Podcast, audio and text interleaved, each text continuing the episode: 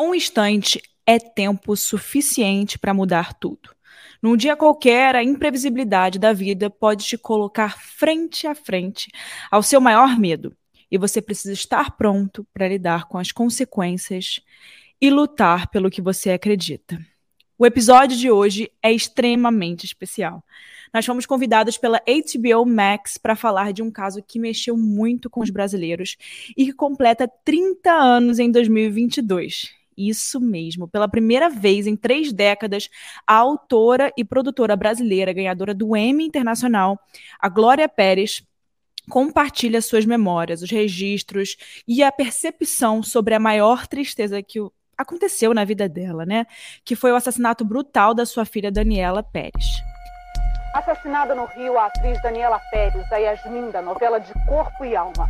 E ela narra todos esses fatos na mais nova produção original da HBO Max, que estreia hoje, no dia 21 de julho. Então dá para correr aí para assistir já.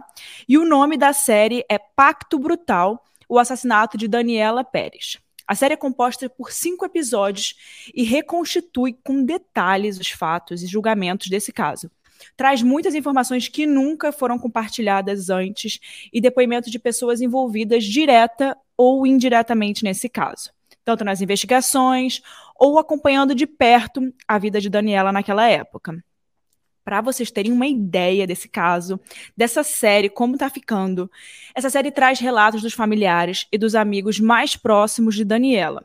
E muitos deles talvez vocês conheçam, que é o Raul Gazola que era o ex-marido dela, Cláudia Raia, Fábio Assunção, Maurício Matar, Cristiana Oliveira, Eric Johnson, Steny Garcia e por aí vai vários famosos da TV brasileira. Né? Nós tivemos acesso aos primeiros episódios dessa série e não tem como não ficar impressionada com a quantidade de informações que eles conseguiram reunir nessa série e relacionar sobre esse caso. Uma coisa super interessante sobre essa série é que a própria Glória Pérez rastreou testemunhas, identificou várias evidências e expôs alguns erros das autoridades brasileiras. Ou seja, ela foi uma chave ali fundamental para que o caso fosse concluído e ainda por cima deixou um legado super importante na nossa legislação brasileira. Mas além disso, a HBO Max também possui um catálogo gigante de, do gênero true crime. Então, se você é um fã, assim como eu, lá tem muita coisa pra gente assistir. Eu assisti também, inclusive, um muito interessante, que é do Staircase, que é o caso do Michael Peterson, que a gente já trouxe aqui pro podcast, pro Casos Reais. Eles têm lá na plataforma também. Muito interessante, já, mara já maratonei todos lá. É, mas se você ainda não conhece, é só procurar, dar uma checada lá no Instagram deles, que é HBO MaxBR, vou colocar aqui, ou no site oficial deles, que é www.hbomax.com. Eu vou aproveitar também, né, para fazer aqueles pedidos que vocês já sabem, né? Não deixem de ir lá no meu Instagram, arroba com Mirandas, com S no final. Compartilhe aí nos seus stories que você está escutando esse episódio. Isso é muito importante pra gente. E esse episódio aqui vocês me pediram muito, tá? esse caso aqui, recentemente eu pedi, recebi muito pedido, muito, muito, muito. E eu falei, calma, gente, estamos escrevendo, tá ficando muito legal. A gente tá assistindo os episódios dessa série para poder trazer com você, trazer, né, alguns detalhes. E nem todos os detalhes a gente vai conseguir trazer aqui, então não deixem de assistir essa série. E, enfim, você já sabe que você tem que ir lá no meu Instagram, seguir. E também não deixe de avaliar o podcast aqui em qualquer plataforma que você estiver escutando, você consegue avaliar. E já sabem, qualquer episódio que você queira ver nos casos reais, me manda no meu Instagram, que eu sempre tô de olho e tô anotando quais os casos que vocês querem ver aqui. Então agora, né, a gente já pode falar do episódio da semana, e esse é o caso da Daniela Pérez.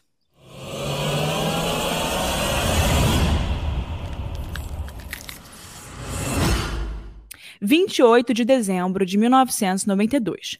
O dia começou de um jeito normal como qualquer outro dia naquele ano. Mas se tem uma coisa que a gente já aprendeu contando essas histórias de casos criminais, é que a vida pode mudar em um dia completamente normal.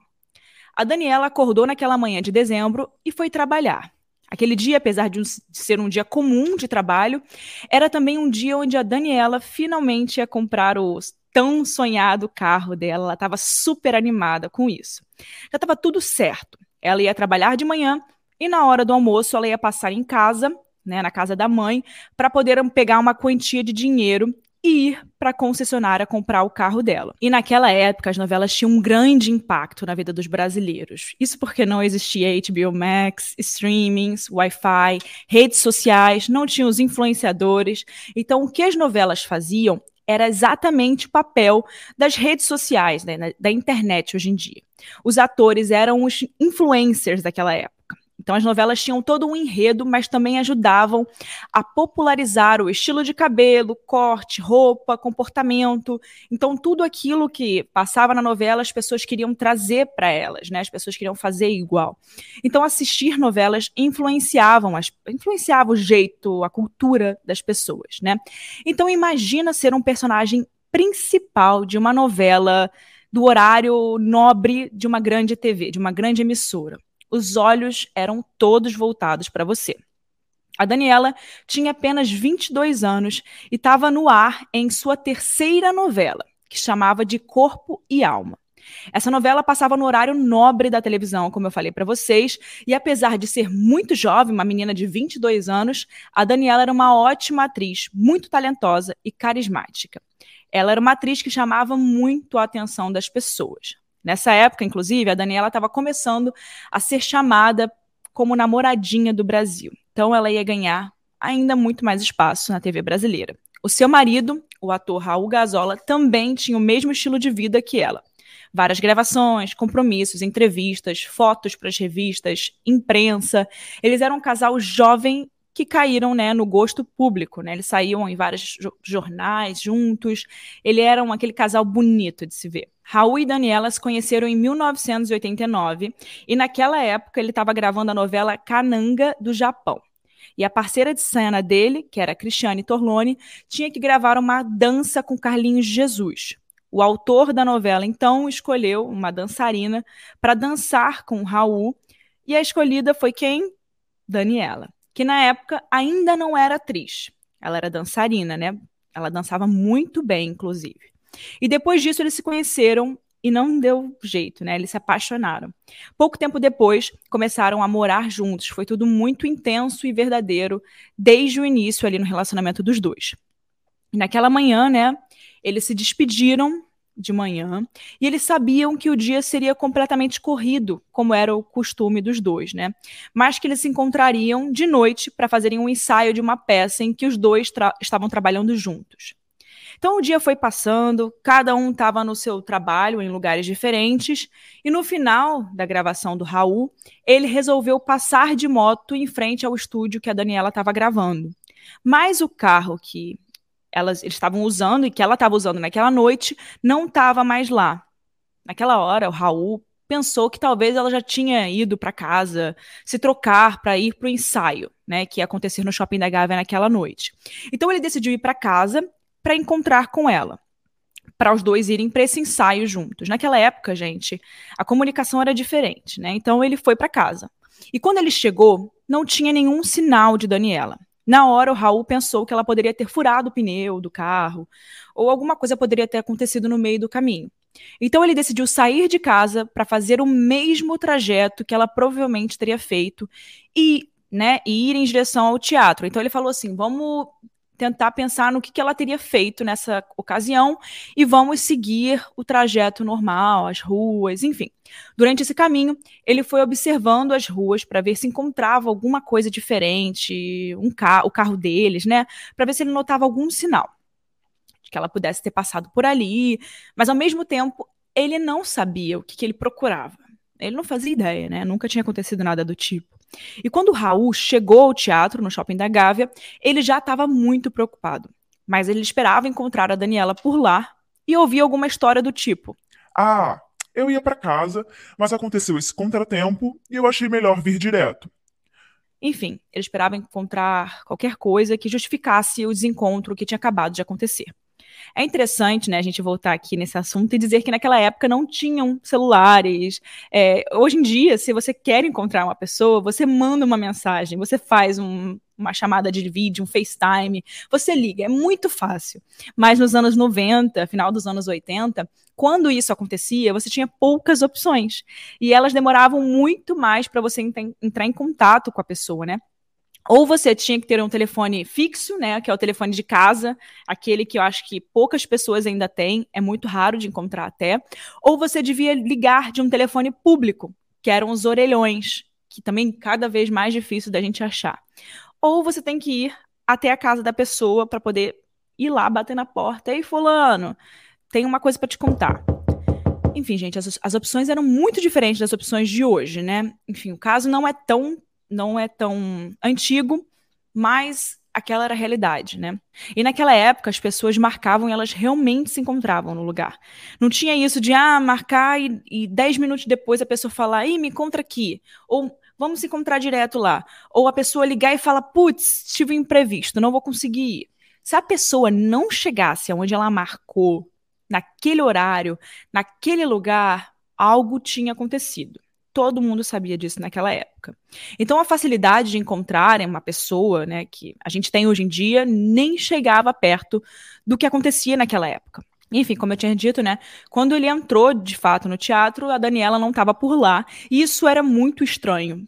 Quando ele perguntou para os colegas de trabalho, para os outros atores, ninguém tinha nenhuma notícia da Daniela, o que era muito estranho para todo mundo. Ela não era uma pessoa de fazer isso de chegar atrasada.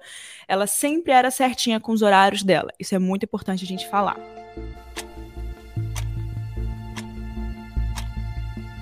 O relógio já dava 9 horas da noite.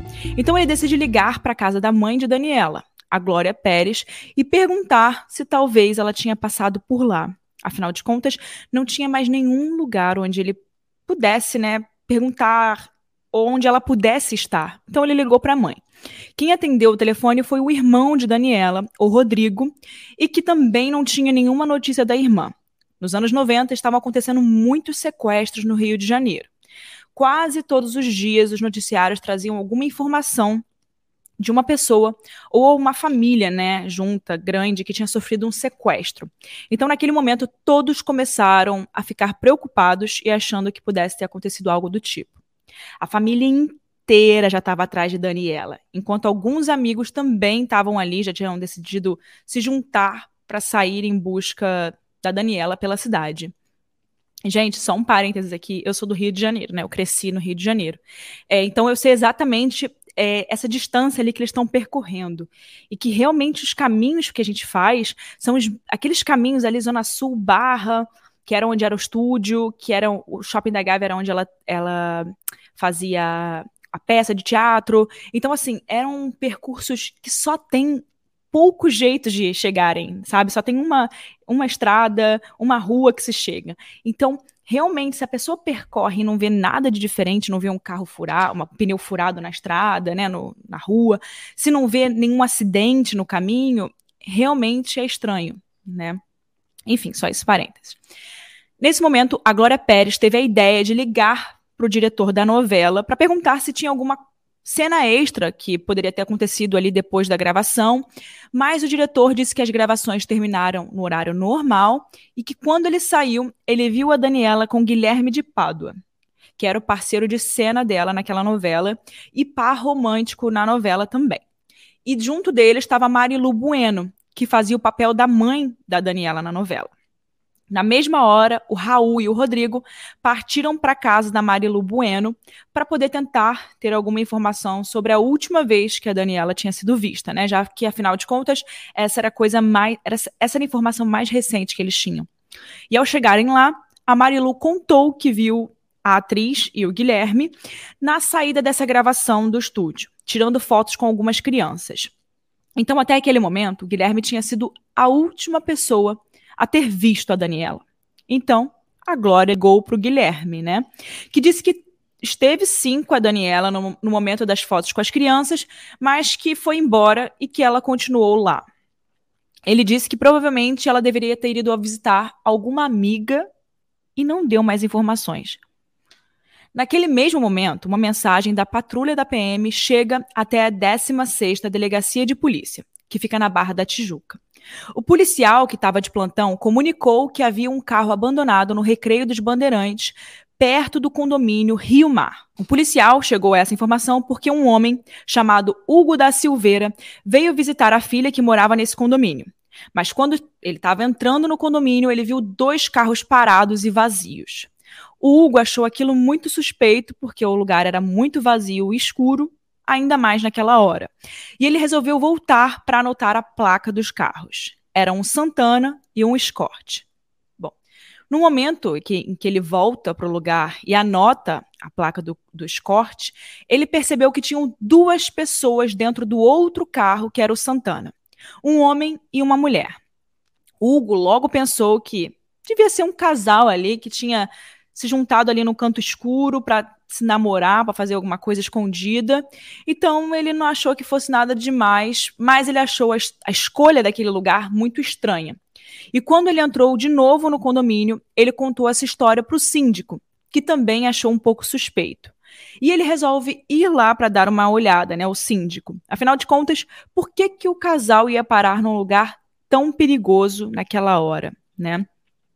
E quando o síndico chega, ao contrário de Hugo, ele viu apenas um carro, mas não havia ninguém dentro desse carro. Ele resolveu então ligar para a polícia e o policial chegou e acionou o delegado Cidade.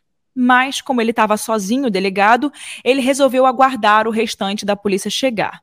Gente, para vocês terem uma noção, o lugar era tão vazio, tão estranho, tão perigoso, que até o policial estava com medo. Então, assim, vocês devem imaginar como aquela área não era movimentada. Então, qualquer movimento suspeito já era estranho para todo mundo que estava habituado a passar por lá, porque aquilo era um lugar perigoso. Vale falar que hoje em dia o Recreio dos Bandeirantes ainda é um lugar que de noite não é tão seguro, porque é um lugar onde não tem pessoas andando de noite, é um lugar que as coisas são afastadas. Imagina naquela época, né, no início dos anos 90, o Recreio dos Bandeirantes estava começando ainda. Então era ainda mais vazio. Então, só para dar esse parênteses para vocês. Enquanto isso, o policial resolveu entrar na mata do lado do carro para se proteger. Como eu disse para vocês, até o policial estava com medo daquela região. Afinal de contas, ele era um policial fardado sozinho no Rio de Janeiro, né, num lugar perigoso. Aquilo podia ser um chamariz para alguma coisa. E quando ele entrou na mata, sem querer, ele pisou em alguma coisa e ele acabou tropeçando. Mas quando ele olhou para o lado, no chão, era o corpo de uma pessoa. Era o corpo de Daniela. Então Raul Gazola, marido dela, foi até a delegacia. Ele foi com a Marilu Bueno lá. E quando eles chegaram, a polícia conta que eles encontraram um corpo em um matagal e que esse corpo era o de sua mulher, né, da mulher do Raul Gazola. O Raul fica sem entender e pergunta se o carro foi encontrado depredado, algum tipo de acidente tinha acontecido com ela. Como aquilo tinha acontecido? O policial diz que não, que o carro estava intacto. Depois desse momento, todos foram até a cena do crime e viram com os próprios olhos o estado brutal em que o corpo de Daniela tinha sido encontrado. Ela estava no chão, completamente ensanguentada, e os golpes que ela sofreu foram muito intensos. Então aí várias suposições começaram a acontecer, né? Se a Daniela tinha saído com dólares naquela manhã, provavelmente tinha alguma relação com esse dinheiro que ela estava carregando, né? Mas e aquele outro carro que estava no local? Para onde ele teria ido? A polícia decide então ir atrás de Hugo, o homem que tinha anotado a placa dos dois carros. Enquanto isso, todo mundo voltou para a delegacia, né? Porque cada vez chegavam mais pessoas, amigos, colegas de trabalho, parentes. Toda a família de Daniela estava chegando naquele momento. Todo mundo muito surpreso e abalado com tudo que estava acontecendo. De repente, um Santana azul se aproxima da delegacia e estaciona em frente à delegacia. Guilherme de Pádua, o parceiro de cena de Daniela. Ele abraça o Raul e consola o marido né, de Daniela. Eles não eram nem um pouco próximos, mas num momento né, como esse, o principal parceiro de trabalho de Daniela não ia deixar de prestar os sentimentos naquele momento, né? Foi o que todo mundo pensou. Todos os amigos estavam lá, sem entender o que, que tinha acontecido. E nesse momento, Cláudia Raia questiona quem poderia ter praticado uma coisa tão brutal com uma menina tão frágil, né? Ouvindo o que a Cláudia, né, amiga de Daniela, falava, o Guilherme de Pádua tomou a palavra naquele momento e se mostrou perplexo com tudo o que estava acontecendo. E ele reforçava a necessidade de todos se protegerem, já que a cidade estava muito violenta. Nesse momento, ele levanta a manga da camisa dele e acabou sem querer deixando à mostra o seu braço cheio de arranhões. Por algum motivo, a Cláudia Raia ficou com essa imagem na cabeça dela e ainda comentou com outra pessoa, abre aspas, esse cara apanhou da mulher, o braço dele tá todo lanhado. E é unha de mulher, fecha aspas. Enquanto a polícia estava vendo as placas do carro com as informações, né, que foram passadas pela principal testemunha, o que ninguém imaginava era que uma delas batia exatamente com a placa de um carro que estava ali, naquela delegacia, naquele momento. O carro de Guilherme de Pádua. Isso aconteceu depois de um levantamento feito pela delegacia, onde eles buscaram informações de todas as placas de carro de pessoas que estacionaram na Taikon, que era o estúdio onde a Daniela gravava junto com toda a equipe, né? A atriz Carla Daniel, em declaração constante do processo, conta que a Daniela tinha tentado fugir do cerco que Guilherme de Pado estava fazendo né, com ela há algum tempo. Segundo ela, dez dias antes do crime, ela viu a Daniela entrar no carro da atriz Juliana Teixeira, pedindo para irem logo embora e que não desse carona para o Guilherme, porque ela não aguentava mais ele ficar alugando o ouvido dela o tempo todo o assédio, a pressão, esse cerco que o Guilherme de Pádua estava fazendo com a Daniela não passou despercebido a ninguém, especialmente no dia do assassinato. E a camareira Amélia disse em depoimento ao juiz que viu o Guilherme chamando a Daniela na porta do camarim. Escutou, inclusive, a Daniela gritar para o Guilherme esquecê-la, né? Esquece ela, me esquece de uma vez por todas. E que no dia do crime ouviu a Daniela comentando com a Marilu Bueno que o Guilherme de Pádua estava lhe seguindo. Sandro Siqueira inclusive, disse que quando ouviu a Daniela dizer que não tinha contado para a mãe ainda sobre toda essa, essa pressão que ela estava sofrendo do Guilherme de Pádua, ele disse para ela assim: ó, Você vai contar isso hoje para sua mãe. E se você não contar, amanhã eu conto. Fecha aspas. Infelizmente, não houve amanhã. Imaginem essa situação, gente. O parceiro de trabalho era, até o momento, o principal suspeito do crime. Mas era madrugada e a polícia não podia, por lei, intimar o suspeito naquele horário. Eles tiveram que esperar até a manhã seguinte, onde o Guilherme foi surpreendido em sua casa e ele foi chamado para depor. O delegado conta que quando chegaram na casa de Guilherme, ele estava dormindo. Ele não desconfiava que a polícia tinha todas essas informações da placa, enfim, eles não, ele não, não fazia ideia disso.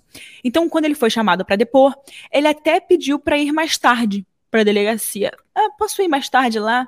Eu vou, vou depois de vocês. Porque ele disse que não tinha dormido direito à noite. Mas ali mesmo aconteceu a sua voz de prisão e o Guilherme foi levado para a delegacia. O laudo do IML diz que ela teve 12 perfurações perto do coração, com golpes de punhal onde oito golpes atingiram diretamente o coração. O que choca muito pela brutalidade e pela crueldade do crime. Os criminosos mentiram dizendo que teriam usado uma tesoura no crime para poder se livrar da premeditação. E que essa tesoura estaria no carro para que a Paula Tomás, que era a mulher de Guilherme Pádua, abrisse sacos de leite. Enfim, de acordo com essa versão, a Paula Tomás estava sempre tomando leite. Então, ela botava dentro do carro, né, uma tesoura, para poder, quando ela quisesse abrir o saco de leite, mesmo dentro do carro, porque ela fazia isso naturalmente no dia a dia. Enfim, por isso ela precisava ter sempre uma tesoura à mão. Um costume um pouco estranho, né? Assim, não é algo normal, né? Mas as pessoas que conviveram com ela nunca tinham visto ela tomando leite dessa forma que eles contaram. E que depois do crime também não tinha nenhum registro de que ela fazia isso. Então, é um pouco estranho.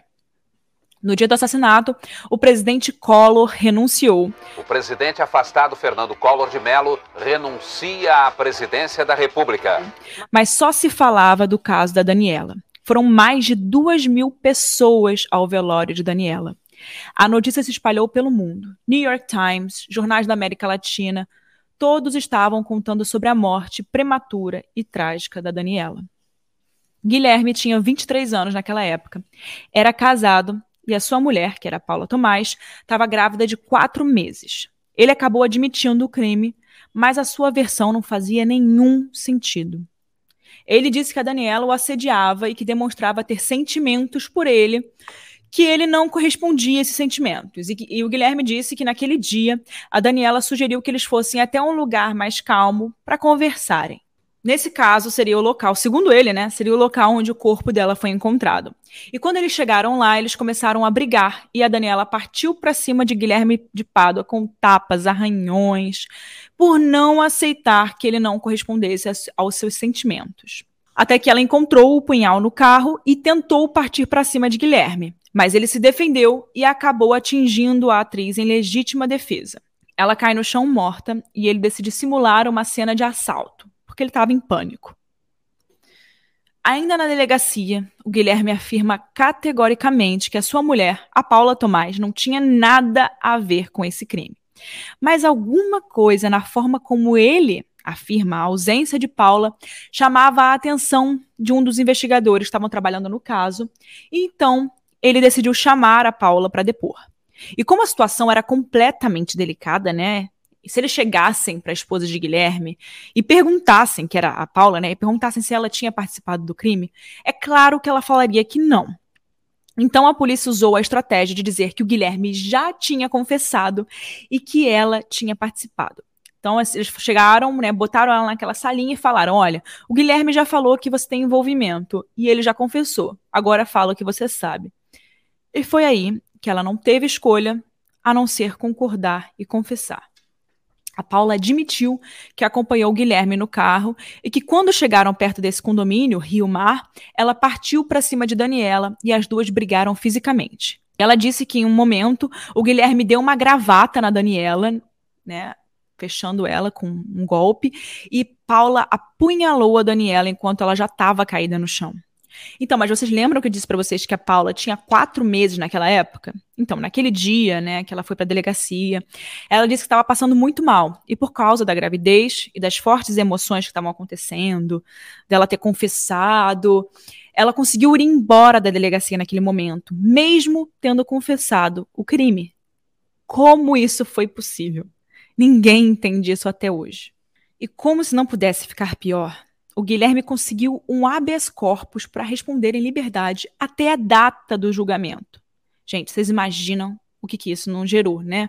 Isso provocou uma comoção absurda por parte da população, da imprensa, dos amigos de Daniela, do Brasil inteiro. Por vários dias, as principais pautas dos noticiários giravam em torno do paradeiro de Guilherme, que obviamente estava sumido depois que ele foi solto, né? O que, ele ia fazer? Ele ia assumir, né? Óbvio. Dias depois, o Ministério Público revogou essa decisão e finalmente o Guilherme voltou para a cadeia para aguardar o julgamento dele. Paula e Guilherme foram acusados de homicídio qualificado por motivo torpe, por terem utilizado recurso que dificultou a defesa da vítima. Ao longo das investigações, descobriram que a placa do carro de Guilherme tinha sido adulterada, o que demonstrava o caráter de crime premeditado. Mas o que eles não contavam é que alguém passaria naquele lugar, vazio, sem ninguém, à noite, e anotasse a placa. Ele alterou a placa de LM 111.5 para OM 111.5, com fita isolante. No dia 15 de janeiro de 1997, Guilherme foi condenado a 19 anos de reclusão, dos quais ele já tinha cumprido quatro naquele momento. O julgamento de Paula também aconteceu no dia 16 de maio de 97. Ela foi condenada a 18 anos e 6 meses de prisão. A sua pena foi menor que a do Guilherme, porque ela tinha menos de 21 anos naquela época. Eles eram muito novos. Os dois cumpriram apenas sete anos da pena e foram soltos por boa conduta. Isso, apesar de injusto, pode acontecer. É previsto em lei brasileira. Antes desse caso, o homicídio qualificado não fazia parte do rol, né, da lista de crimes hediondos. Isso quer dizer que o tratamento com o criminoso não seria muito rígido. E por conta dessa situação, a gente pode reconhecer que isso representava uma lacuna na lei. Estamos levando um movimento é, para fazer uma emenda popular. Vocês sabem que com um milhão de assinaturas é possível que a gente leve o Congresso a votar uma lei é possível isso. Então, nós estamos tentando arrecadar esse um milhão de assinaturas para que a lei seja voltada e acabe-se com essa indignidade que se chama primariedade num caso desse. Porque isso é nada mais, nada menos que o direito de matar pelo menos uma vez impunemente. A lista eu assinei, o Arduino e o Paulinho também então a Glória Pérez, ela liderou um movimento para incluir esse tipo de homicídio na lista de crimes hediondos. Então, no ano de 1994, ela conseguiu arrecadar mais de um milhão de assinaturas em favor desse projeto de lei, né? Que foi elaborado e sancionado por Itamar Franco, que era o presidente do Brasil naquela época. Com isso, foi publicada a Lei 8.930-94, que passou a incluir o homicídio qualificado na lista dos crimes hediondos. Muitas coisas merecem ser observadas nesse caso, mas eu queria trazer duas delas aqui. A primeira delas é que, na época, a polícia chegou a mencionar essa forma que talvez o crime poderia ter sido envolvido em alguma coisa ritual, né, ritualística. Alguns elementos encontrados deram suporte para essa teoria, como, por exemplo, o fato da, da Daniela ter sido encontrada dentro de um círculo queimado, ao pé de uma árvore. Isso, de acordo com especialistas, todo sacrifício humano acontece ao pé de uma árvore. E, além disso, o crime aconteceu numa noite de lua nova. E pelo crime ter sido realizado com um punhal, por aí vai. Tem vários fatos, gente, fatos é, realmente que o crime foi encontrado. Tudo que eu falei aqui, né, do círculo queimado, ao pé de uma árvore, uma noite de lua nova, punhal, tudo isso realmente é fato, tá? Foi encontrado assim. A cena do crime era essa. E a segunda coisa que eu queria falar é sobre o machismo envolvido em toda a condução do caso pela condução que levaram e trouxeram esse caso, né? Eu digo isso porque desde o início a imagem de Daniela foi questionada pela mídia, mesmo todas as pessoas próximas negando qualquer tipo de envolvimento com o Guilherme de Pádua, né, com o assassino. As capas de revista insistiam em colocar a foto dos dois juntos, né, ou alguma cena de beijo da novela, e usando a imagem dos personagens para poder ilustrar o falso rumor de afeto, que os dois teriam algo, de um romance que tinha entre os dois e que isso tinha ocasionado no crime. Então, fizeram uma coisa muito feia naquela época com a imagem dela. Mas vocês devem estar se perguntando onde estão essas pessoas atualmente, né? Onde estão os assassinos, é, as pessoas que sobraram para contar essa história, né? A gente descobriu que a, assim que o Guilherme de Pádua soube da produção da série da HBO Max, ele resolveu abandonar todos os perfis que ele tinha em rede social. Né? Então, assim que ele soube, ele começou a sair, tirar a presença dele pública, né? E após eles cumprirem as suas penas, o Guilherme de Pádua e a Paula Tomás se separaram. Ele se converteu, virou evangélico e até se tornou pastor. Atualmente ele atua em uma igreja de Belo Horizonte, que é na capital de Minas Gerais, e se casou mais duas vezes. Paula Tomás se formou em Direito, se casou com um advogado e atualmente assina como Paula Nogueira Peixoto e continua morando no Rio de Janeiro. Bom, todo final do episódio vocês sabem que eu trago a minha opinião. E nesse caso não é diferente, né? A minha opinião sobre esse crime é que ele foi monstruoso, covarde e brutal. Não existe nenhuma outra forma de falar desse caso. Como a gente já falou em outros episódios, a vítima não consegue estar presente para poder se defender, enquanto quem praticou o crime está aí, né, para poder gravar entrevistas, falar publicamente durante anos e anos. Mas a maior defesa que a vítima deixa são as provas e as evidências que são encontradas no local do crime. E todas as evidências deixam claro que o crime foi covarde, premeditado e que a Dani jamais iria até aquele lugar sem que ela fosse levada até lá. E que os dois criminosos são psicopatas. E que sim, existem claras evidências de ritual na cena do crime, além dos dois, né, dos dois criminosos já terem sido vistos praticando coisas desse gênero. A Paula tentou seguir a vida dela como se nada tivesse acontecido. Inclusive, recentemente, ela entrou na justiça contra a revista Isto É.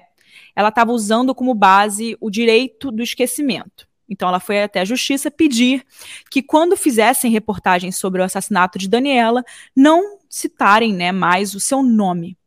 Sonegar uma informação verdadeira ao leitor, telespectador, é praticamente um crime. Assassinos têm direito a serem esquecidos pela sociedade? Essa é uma questão que fica, né? Depois de cumprida a pena, os jornais, revistas, podcasts, emissoras de televisão devem perder o direito de mencioná-los? Não, senão eu nem estava aqui, né, gente? Se a pessoa cometeu um crime, mesmo que tenham passado anos, né, na cadeia, ter feito, ter comido pão que o diabo amassou na cadeia, tenha se regenerado, o que ela fez não pode ser apagado de forma alguma. O professor de direito Daniel Sarmento diz que o direito ao esquecimento não é da imprensa, e sim da sociedade, que tem direito a conhecer a sua história sob pena de repetir os mesmos erros. O assassinato de Daniela Pérez trata-se de uma mancha que não vai desaparecer. Não há como apagá-la. É história. Além disso, né, voltando a falar do Guilherme, uma das características muito comuns dos psicopatas é o exibicionismo. Eles não bastam apenas cometer o crime, né? Eles precisam curtir o feito, né, o que eles fizeram. Naquela época, o Guilherme saiu da delegacia dizendo para que ligassem a qualquer hora para avisar sobre a hora do enterro da Daniela, porque ele fazia questão de estar lá, do lado da Glória, posando para fotos. Esse é um exemplo clássico da satisfação que o psicopata sente quando ele faz algo de errado, né? Em se divertir com a dor das pessoas que ele atinge. Guilherme de Pádua ele se dedicou mesmo a elaborar histórias na tentativa de passar o crime covarde para a área passional.